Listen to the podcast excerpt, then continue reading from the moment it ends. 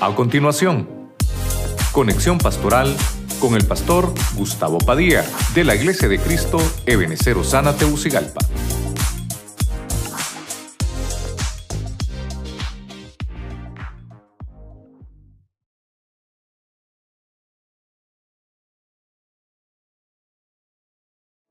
Hemos hablado de reprender al devorador. Y no somos nosotros los que lo vamos a reprender. Va a ser el Señor.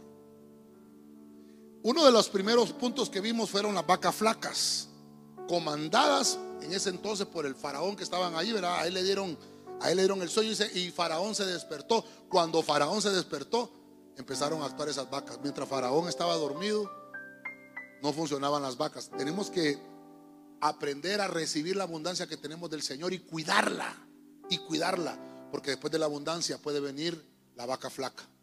Número dos, vimos esta potestad llamada Tolá. La Biblia dice que es un gusano voraz, nunca va a dejar de ser gusano. Este nunca va a llegar a ser mariposa, este toda la vida va a ser gusano. Ese nunca se va a desarrollar. Mire qué terrible.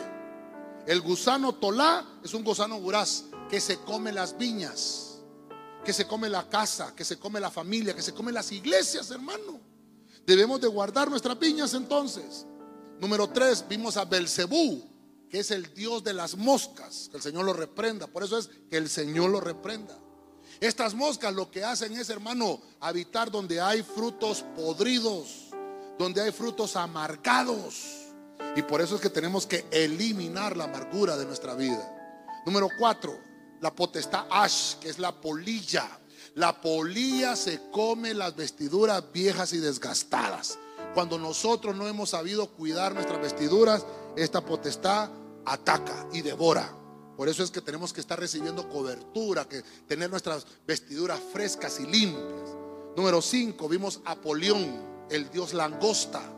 Es el Dios que gobierna a estas potestades que atacan como oruga, como saltón y como revoltón. Son cuatro evoluciones ancestrales, atacan la familia. Lo que tenemos que hacer es entonces proteger la cosecha. ¿Cómo se protege la cosecha? Se levantan muros. ¿Cómo se levantan muros? Cuando declaramos que el Señor es nuestro protector. Número seis, están los peteinones o el peteinón, que son las aves, que son las que se comen la semilla.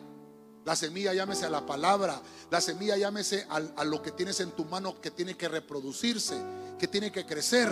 La semilla llámese esperma en medio de, una familia, en un hombre, cuando no se puede multiplicar la casa. Hay que orar entonces y tenemos que cuidar esa semilla, saber con quién nos vamos a casar, saber con quién voy a vivir el, resto de mi vida. Y número, número siete, vimos al diablo que el Señor lo reprenda como un león rugiente. Dice que este lo que hace es detener el desarrollo. Esto es lo que hace detener el, desarrollo. Entonces, ¿qué es lo que tenemos que hacer nosotros? Ya le dije que la parte azul es lo que tenemos que administrar. Tener desarrollo.